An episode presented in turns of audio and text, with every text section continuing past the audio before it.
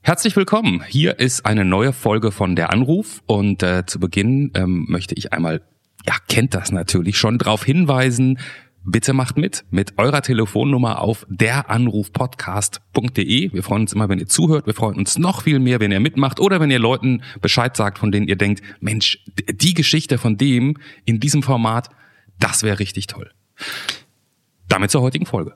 Das ist Daniele, der hat gesagt, ey, ich will mitmachen über der Anrufpodcast.de, um nochmal überzuleiten von dem, was Clemens gerade gesagt hat. Ähm, Daniele hatte ein Leben voller Drogen, kann man sagen. Davon erzählt er ausgiebig in der ersten Hälfte. Das ist ein Was ist was der Drogenwelt eigentlich. In bester Teleshopping-Manier kann der Mann erklären, welches Produkt in Anführungszeichen welche Wirkung hat. Fehlt eigentlich nur noch die Bestellnummer. Ähm, ja, aber nee, wir reden ernsthaft drüber, wirklich. Und da steckt eine Menge noch dahinter bei ihm. Und in der zweiten Hälfte geht's dann so ein bisschen über Sinn und Unsinn von zu viel Spaß in der Politik. Damit bleibt uns nur noch ähm, einmal den Stempel draufzusetzen auf diese Folge. Keine Macht den Drogen. ja. Und ansonsten viel Spaß damit. Ein völlig unbekannter Mensch. Und ein Gespräch über das Leben und den ganzen Rest. Der Anruf. Folge 21. Speed, Koks, Ecstasy. Mit Johannes Sassenroth, Clemens Buchholz und mit... Hallo ihr zwei. Mensch, es hat schon mal jemand sich so perfekt gemeldet, dass er weiß, er ist in einer Podcast-Aufzeichnung und er sagt nicht Hallo ich bin hier. vorbereitet. Aber warum sagst du nicht Hallo, hier ist Punkt, Punkt, Punkt? Ähm, ja, dann bringe ich euch ja voll aus eurem Konzept. Nee, eigentlich nicht. Weißt du, sonst sage ich immer, wer ist denn da? Und das sage ich jetzt auch wieder. Wer ist denn da? Hi, ich bin Daniele. Hallo Daniele, grüß dich. Äh, wir freuen uns sehr, dass du ähm, dabei bist in dieser deiner Ausgabe von der Anruf. Wir sind Clemens da drüben in Berlin. Guten Tag, ich kümmere mich gerade noch um die technischen Details im Hintergrund. Das kriegt keiner mit. Darum bin ich am Anfang übrigens immer so still. Ah, Und hier ist Johannes in Frankfurt. Ähm, wir wissen noch so gar nichts über dich, außer dass du dich scheinbar vorbereitet hast. Das ist gut. Ähm, und wir möchten dich aber ein bisschen kennenlernen mit Jo. dem, was wir da am Anfang immer nennen. Der Erstkontakt. Genau. Daniele, wann bist du geboren? Äh, wie alt bist du? Entschuldigung, so ist die richtige Frage. ich bin 26 26. Wo wurdest du geboren? in der Nähe von Stuttgart. Okay. Was ist dein Beruf? Ich bin Systemadministrator. Welchen Menschen hast du gestern als letztes vorm Schlafengehen gesehen? Ähm, auf Bildern oder real? Äh, Gesehen. Nachbar im Treppenhaus. Wa- Was wären denn die Bilder gewesen? Ähm, meine Freundin. Okay. Nein, nicht das, was ihr jetzt vielleicht denkt. Ich denke gar nichts. Ganz normale Bilder. Daniele, wenn du alle Fotos auf deinem Handy löschen müsstest und du dürftest nur ein einziges behalten, welches wäre das? Oh Gott. Vielleicht ein Familienfoto. Ja, doch, ein Familienfoto. Hast du dich schon mal strafbar gemacht? Äh, vermutlich ja. Wann hast du zum letzten Mal, warum hast du zum letzten Mal geweint? Ähm, weil alte Erinnerungen hochgekommen sind. Menschen, die dich lange Zeit nicht mehr gesehen haben, wären heute am meisten davon überrascht, dass du Punkt, Punkt, Punkt. Dass ich doch zu was gebracht habe. Hast du schon mal Drogen genommen, Daniele? Äh, Frage ist eher, welche nicht. Deine beste Freundin, dein bester Freund wird äh, dich für sehr viel schätzen. Ähm, aber was wird er oder sie so gar nicht an dir mögen? Vielleicht meine politische Haltung. Hast du schon mal eine Therapie gemacht? Nee. Mm, Wenn du dir selber eine Nachricht zehn Jahre zurück durch die Zeit schicken könntest, was wäre deine Botschaft?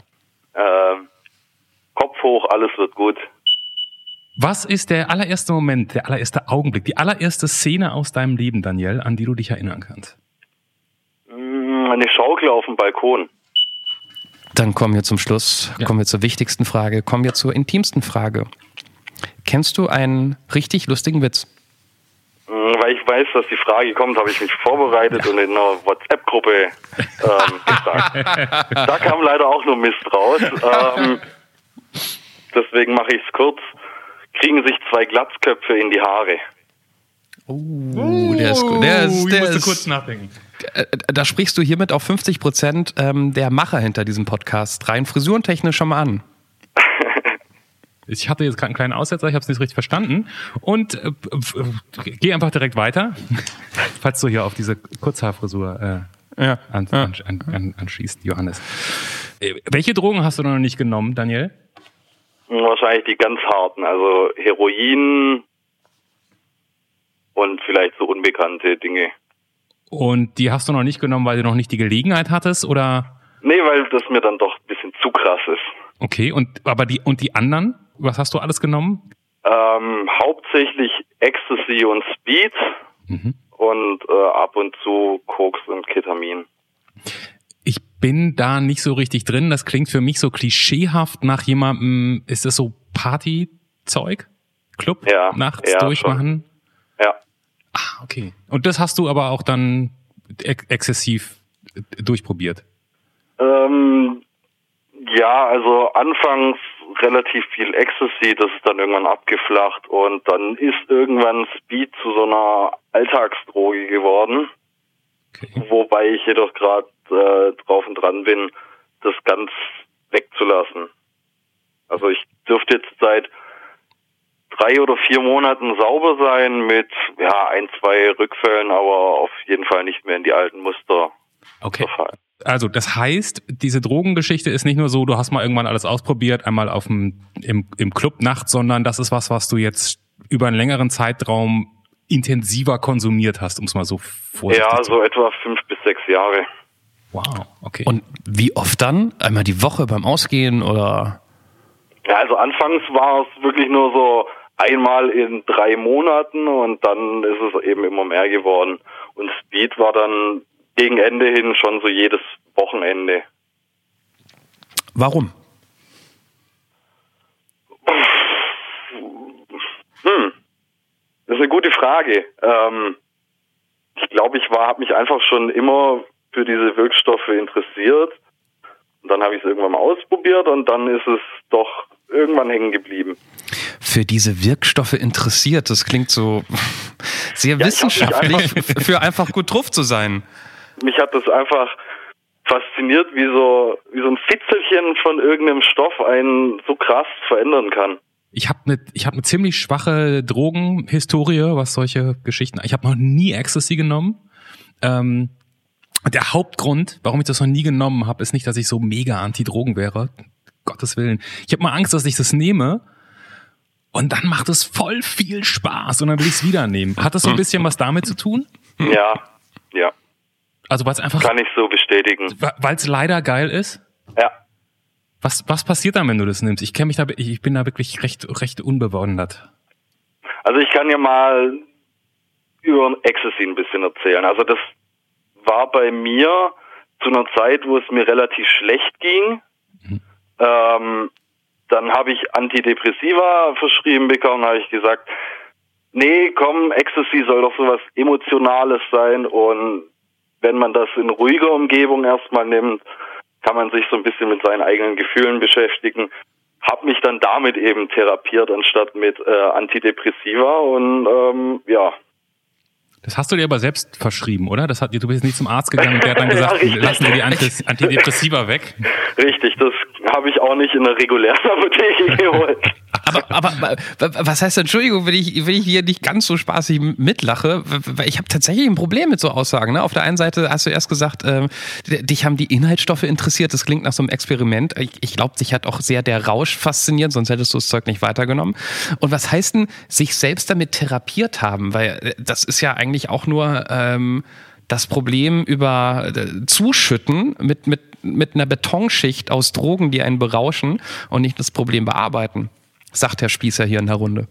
Mm, Ja, es ist schwierig zu verstehen, wenn man wenn man das selbst nicht nicht kennt. Ähm, zu einer Zeit, als ich Depressionen hatte, wusste ich, okay, Antidepressiva sind auch scheiße ähm, und Ecstasy soll so eine Gefühlsdroge sein, die teilweise auch schon zu Therapiezwecken eingesetzt wurde, mal mehr, mal weniger legal. Und ähm, ja, ich habe das zuerst in ruhiger Umgebung genommen und mich dann erstmal mit meinen Gefühlen auseinandergesetzt und mit mir selbst meine Probleme geklärt, weil ähm, ich so auf re relativ konservativ erzogen wurde, ähm, dass eben man seine Gefühle nicht zu zeigen hat und ja, der harte Kämpfer sein muss. Und das ist dann auch irgendwann einfach aus mir rausgebrochen und ich musste mich dann mal mit mir beschäftigen und da hat mir das ziemlich bei geholfen. Also die Anfangszeit würde ich da auch nicht wirklich missen wollen, sagen wir es so. Wie ist das, wenn, Entschuldigung, wie ist das, wenn man das genommen hat äh, und die Wirkung nachlässt? Fällt, kommt danach die Depression doppelt so stark oder, oder landet man halbwegs auf Null? Es, ja, es, also wenn man es zu heftig übertreibt, dann kommt die Depression danach auf jeden Fall doppelt so heftig. Okay. Nochmal kurz einen Schritt zurück, äh, äh, Daniel.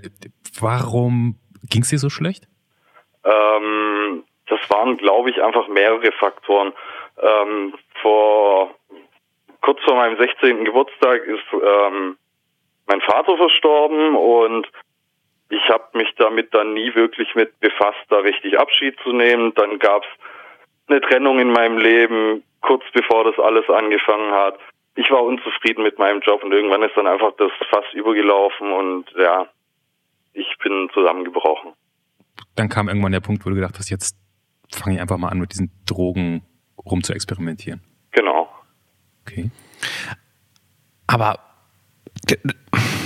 ach, ich Ich möchte Ich- es auch auf keinen Fall verherrlichen. Ähm, Mhm. So lief es halt bei mir. Also ich rate da auch niemanden dazu. Das war wirklich, hätte auch komplett schief gehen können, das Ganze. Du, den, nimm keine Drogenabsender, hätten wir eh genommen. Entschuldigung, Johannes. Ich unterbrechen. Äh, nee, nee, ich will.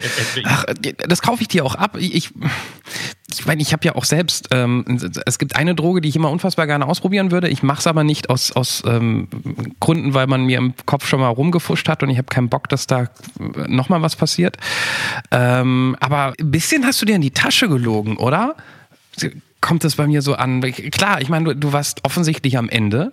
Ähm, und, du hast in irgendetwas Halt gesucht, aber dass du dann immer davon sprichst, du hast dich damit therapiert, das kauf, das, die Begründung kaufe ich dir nicht ab. Den Spaß, den man damit hat und das, was man damit erzielt, das kaufe ich dir ab. Aber hast du wirklich geglaubt in der Sekunde, du tust dir damit was Gutes?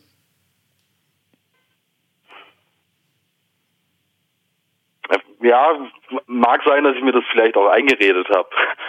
Das so rückblickend, ja, könnte was dran sein. Du hast es in dem Moment geglaubt. Das wollte ich wissen. Ja, weil ich dachte, ähm, Antidepressiva ist genauso ein Scheiß und kann genau so kacke für mich enden. Dann mache ich es mal auf meine Art und Weise. Okay. Okay, jetzt, jetzt hast du das die- die- die- dir selber was vorgemacht oder nicht? Das ist jetzt ja auch für, für uns, kann man ja nur raten, ähm, so tief stecken wir ja nicht in, in dir und deinem Kopf drin. Das hat so angefangen, wo du sagst, die erste Zeit war so, dass das, dass du zumindest einen Gewinn da rausgezogen hast. Ähm, ab wann ist denn das gekippt? Mm, Das kam dann irgendwann mit dem mit dem Speedkonsum. Das kann ich gar nicht so einschätzen. Also es ist jetzt auch nicht so, dass ähm, ich wirklich eingeschränkt war dadurch. Mhm. Aber ich habe mir halt selber gesagt, hey, du machst es schon so eine lange Zeit und ähm, irgendwann geht das einfach in die Hose.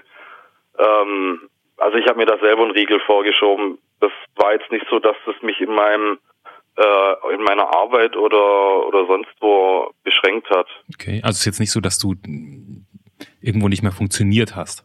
Nee, das gar nicht. Okay. Hat das Geld So weit hatte ich das dann schon noch unter Kontrolle, dass ich es auch wirklich nur aufs Wochenende beschränkt habe. Okay. Jetzt hast du aber, jetzt hast du aber trotzdem vorhin die Vokabeln verwendet. Du bist jetzt irgendwie, du kriegst sie nicht mehr ganz hin, aber im Prinzip sowas wie du bist, ähm, du hast jetzt nur noch zwei Rückfälle gehabt, hast du vorhin gesagt. Also das klingt jetzt ja doch so, als wenn Dass es ich dann, halt mal wieder probiert habe. okay, das klang, klingt aber doch so, als wenn du dir eigentlich vorgenommen hast, das nicht mehr zu tun und dass es gar nicht so einfach ist. Ja, genau. Das ist natürlich jetzt schon ganz schön weit weg von, ich wollte mich mal ein bisschen therapieren.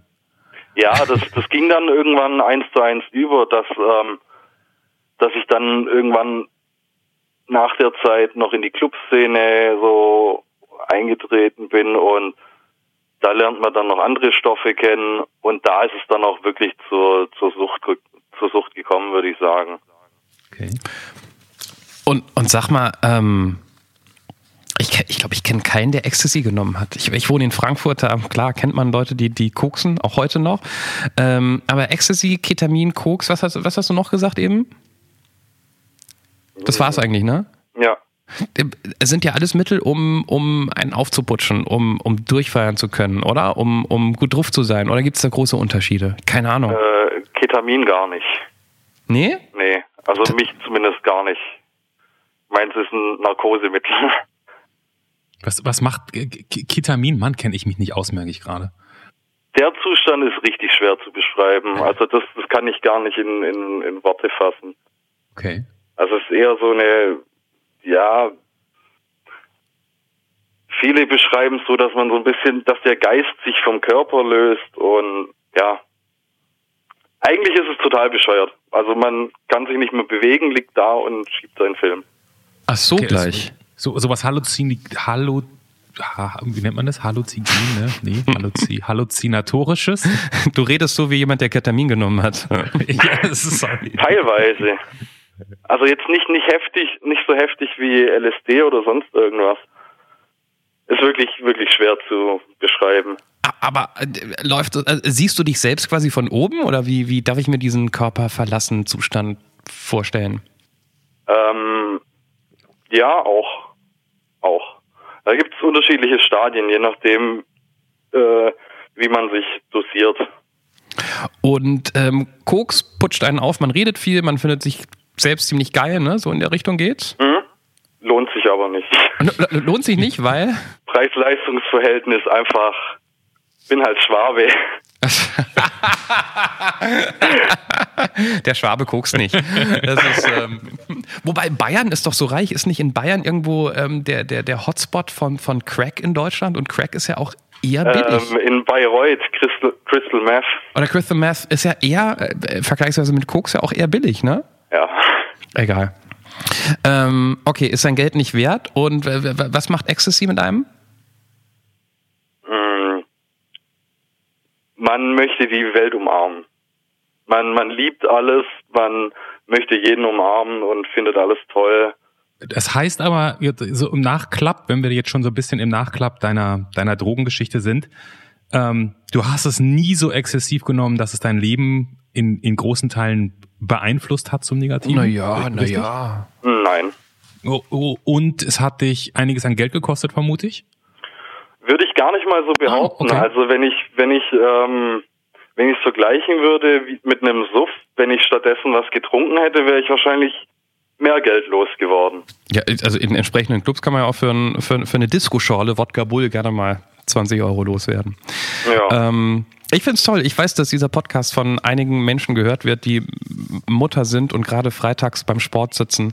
Ähm, ich find's toll, dass wir die auch mal über Drogen aufgeklärt haben. Ja, warum denn nicht? Also bitte. Aber das viel Spannendere ist ja, ähm, wenn du sagst, du warst 16 und da waren irgendwie Sachen, über die du, die du nicht an dich ranlassen konntest. Zum Beispiel der Tod deines Vaters. Ist das was? Ich weiß nicht, wie viel du davon erzählen möchtest. War das ein Unfall? Ist der so gestorben? Ist das, war das eine? Was Es ist, war Krebs. okay. Das heißt, das ist über einen längeren Zeitraum. Na, es ging so innerhalb von zwei Jahren rapide bergab. Okay. Also von Diagnose bis Tod waren es keine ganzen zwei Jahre. Und was hattest du da? Hattet ihr ein, ein gutes Verhältnis? Ja. Ja, also kein schlechtes, kein, also ein normales Vater-Sohn-Verhältnis, Okay. würde ich sagen. Und konntest du, ich erinnere mich gerade an unsere, an unsere aller, nee, unsere zweite Folge war es, glaube ich, Hatice damals, die ihren, ihren krebskranken Vater hatte und mit diesem Tod überhaupt, also schon als er da starb, eigentlich nicht mit umgehen konnte. Wie war die, warst du da? Warst du da anwesend? Konntest du da irgendwie dich verhalten? Das war eher so ein, so ein Schockzustand. Also ich habe in dem Moment nicht mal nicht mal geheult. Das war dann, es war mitten in der Nacht, kam der Anruf, dann ähm, sind wir hingefahren und auf der Fahrt habe ich kein bisschen geheult, nichts gesagt. Ich war einfach im Schockzustand, wusste nicht, wie ich damit jetzt umgehen soll.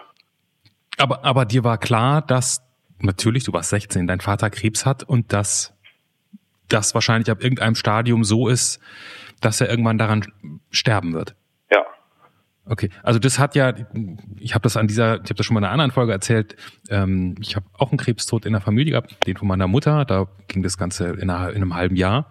Ähm, und natürlich aber in dem Moment, wo sie dann zum guten Schluss gestorben ist, sehr schockierend. Aber man wusste es ja. Also, es, also für mich natürlich der Moment war immer noch ein Schock, aber es kam ja nicht, äh, es ploppte ja nicht plötzlich so auf.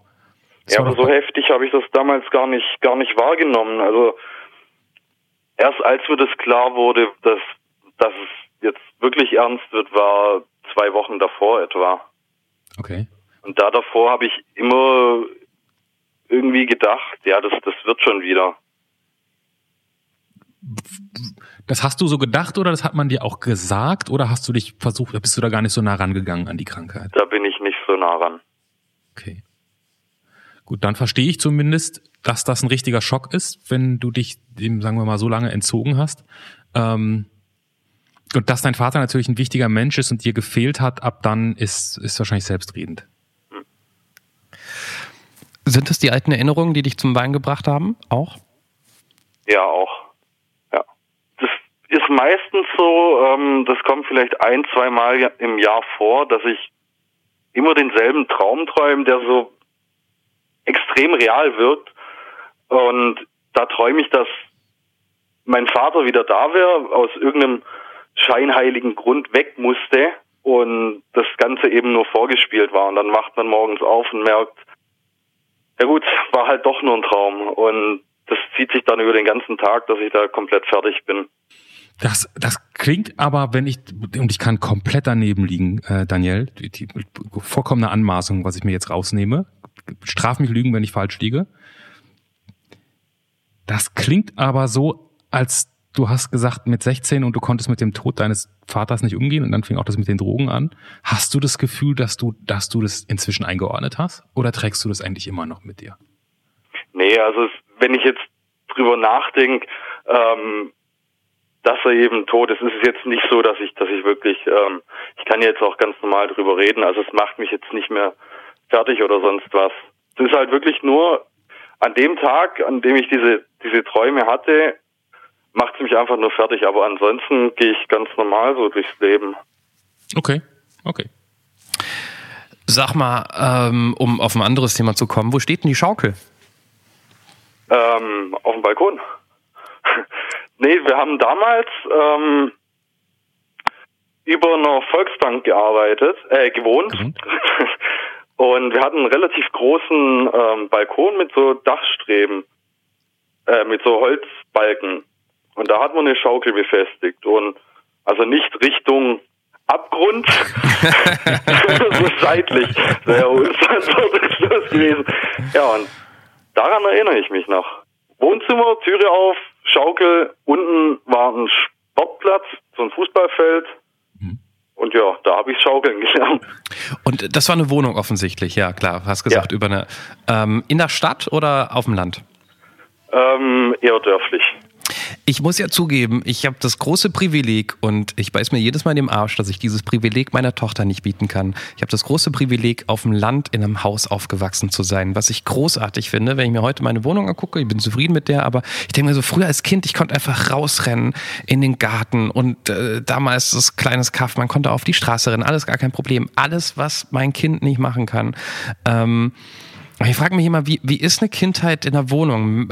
Denkt man darüber überhaupt, überhaupt, oder hast du darüber nachgedacht, dass andere Häuser haben, mehr Platz haben, Garten haben oder was?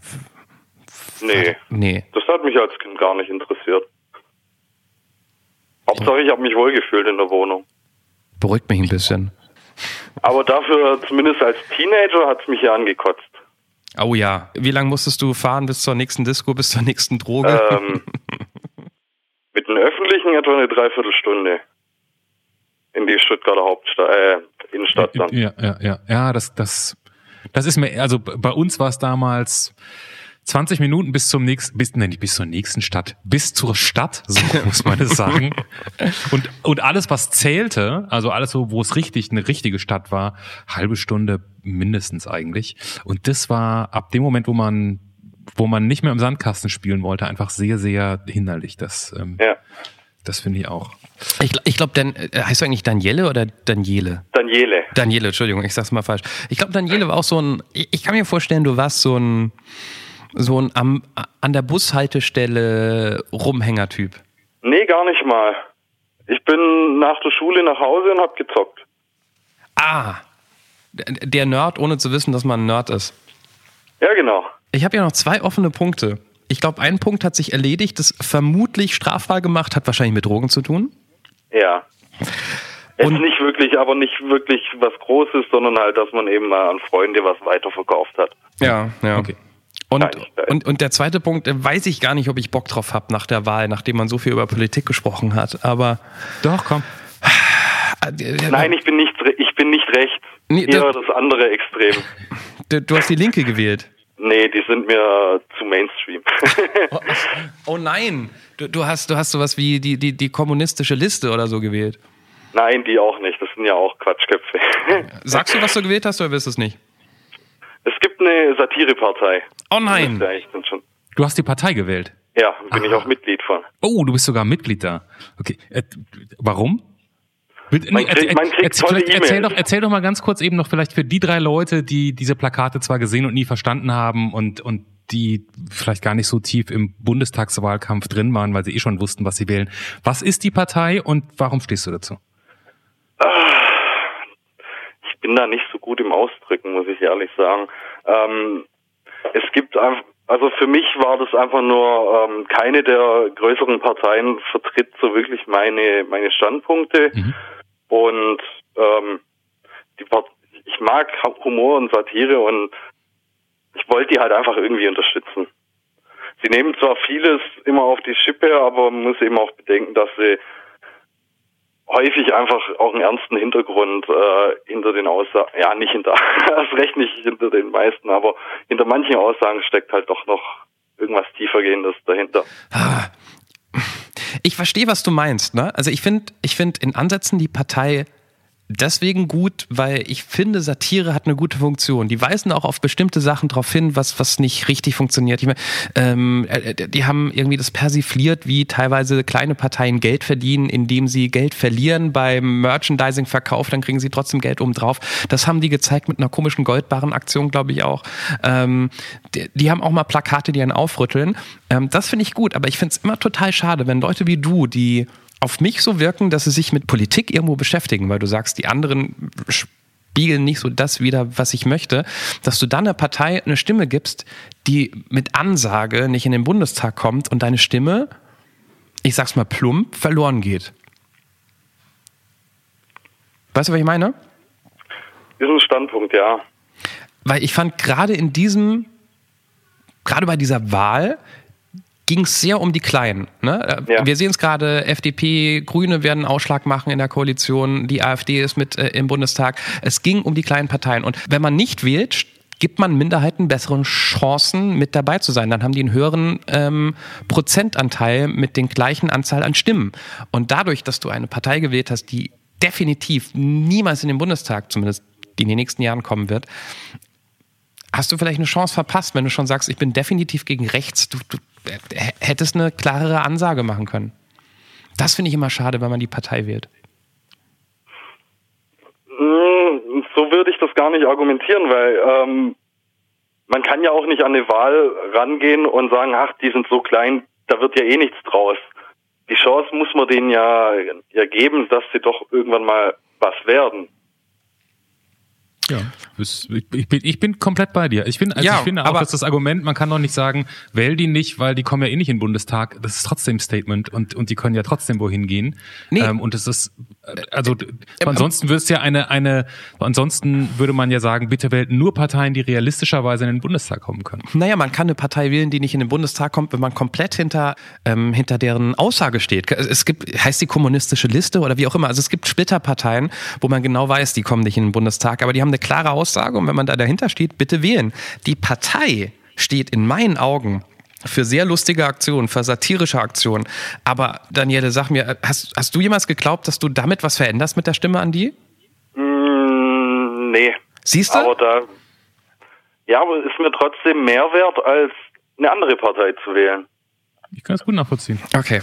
Selbst wenn es eine Satirepartei ist, finde ich zum Beispiel, wenn man sagt, ich kann niemanden von den Akteuren, die da gerade rumlaufen, wählen, finde ich es immer noch besser, in die Wahlkabine zu gehen, zu sagen, ich mache da mein Kreuz und mache so ein Statement, als zum Beispiel gar nicht zu gehen oder irgendwo an, am linken oder rechten Rand zu wählen, aus Protest, wo dann vielleicht wirklich Menschen sitzen, die dann so viele sind, dass sie Ja. an diesen Rändern was bewegen können. Aber Ich, ich habe es gesagt und ähm, es ist ja auch, ich, ich habe einfach beruflich auch sehr oft mit der Partei zu tun gehabt. Ich habe Podiumsdiskussionen äh, moderiert, wo, wo, wo auch die Partei dabei war. Ich habe ähm, Interviews geführt, mit, nicht mit der Partei, aber mit den Großen äh, zur Bundestagswahl. Und ich habe immer gemerkt, dass die Partei, so sehr ich mit vielen Sachen sympathisiere, ich glaube, ich habe sogar einen Mitgliedsausweis noch von vor ein paar Jahren, ähm, dass die nie daran interessiert waren, irgendetwas konstruktiv an der Veranstaltung nach vorne zu bringen. Aber mein Gott, jetzt reden wir so sehr über meine politische Einstellung. Es geht ja eigentlich um dich, Daniele.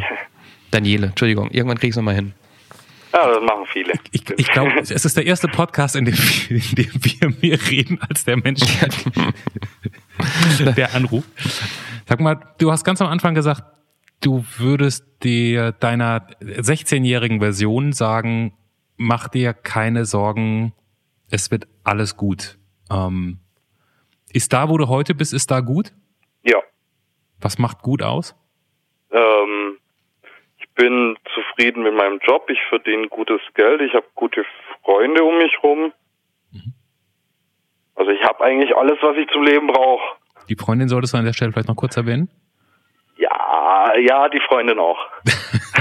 Oh, Ich, das, war, das war bisher in meiner Vergangenheit immer relativ schnelllebig, das Ganze. Deswegen nehme ich das, ähm, ich brauche da relativ lange, bis ich sowas dann ernst nehme. Gut, ist jetzt dreiviertel Jahr die Beziehung, aber was ich ist so, brauche relativ lang, um mich richtig festgebunden zu haben. was heißt lange? Fünf Jahre? Nee. Nee, so ein Jahr und ein paar Monate vielleicht, ja. So fühle ich mich glücklich gerade. Okay. Ähm, Daniele, spürst du das? Ja. Sp- Spürst du das hier gerade? 你 Ich auch nicht, aber äh, ich hoffe, Clemens spürt das, weil das ist die künstlerische Muße, die gleich über ihn kommt, weil wir kommen zum Ende und da wollen wir dir wie allen anderen, die mitmachen bei der Anruf, etwas Schönes schenken, nämlich ein Bild, ein Rohrschachtestbild. Alle, die uns über ähm, der Anrufpodcast.de hören, sehen dieses Bild jetzt schon, weil es ist das Bild, das Titelbild deiner Folge. Ähm, alle, die uns über iTunes oder so hören, müssten auf der Anrufpodcast.de gehen, um dieses Bild zu sehen, was man wahrscheinlich nur empfehlen kann, weil Clemens wieder zaubern wird. Ähm, du suchst jetzt einfach ein paar Farben aus und ähm, dann ratzfatz. Was hättest du gerne? äh, rot, Kurz, Sekunde. blau Ja. und ein Ticken schwarz. Während Clemens mischt ähm, auf der Anrufpodcast.de kann man sich natürlich auch genauso wie Daniele anmelden, äh, wo man sagt, ey, keine Ahnung, was ich den Jungs erzählen würde, wenn ich dabei wäre, aber ich würde es gerne mal ausprobieren. Da einfach ähm, auf Ja, ich will mitmachen klicken und die Telefonnummer hinterlassen und dann meldet sich die Marion, um einen Termin mit euch auszumachen. Und wir würden uns sehr, sehr freuen. Vielleicht kann Daniele, der es ja schon gemacht hat, einfach nur noch mal kurz anderen Hörern bestätigen und ermutigen, dass es ganz einfach ist, damit zu machen, richtig? Unser erster Termin hat nicht geklappt. Scheißdreck. Scheißdreck. Hier ist das Bild, Johannes. Sag was dazu. Oh, oh, oh, das sieht, also das ist, ähm, das geht so ein bisschen in die angesagte ähm, Einhorn-Regenbogenfarben-Richtung gerade. Stimmt's? Guck mal, das könnte auch, weißt du, wenn das hier oben, das Schwarz. Eben hast du es andersrum gehalten. Ach so, ja, dann ist, aber es ist doch, nee, es ist aber so rum, ist richtig. Ach so. ich jetzt gerade entschieden. Ja. Das könnte ja auch so eine Wolke, so eine dunkle Wolke sein, die so ein, aus der so ein Regenwolken, so ein Regenbogen. Oh ja. Dan Daniele, du hörst, das ist wunderschön. Wunderschön war auch äh, das Gespräch mit dir. Wir bedanken uns ganz herzlich. Und, Danke ähm, ebenso. Danke für die Einladung. und noch einen schönen Abend und bis irgendwann mal im Leben. Alles Gute euch. Danke. Ebenso. Finger weg von den Drogen. Tschüss. Finger weg von den Drogen. Ja, ja, ja, ja. Mach ich. Das war Der Anruf. Von und mit Clemens Buchholz und Johannes Sassenroth. Technische Unterstützung Andreas Deile. Die Stimme im Layout, also ich, Andrea Losleben. Für mehr Infos und Mitmachen der Anruf podcast.de.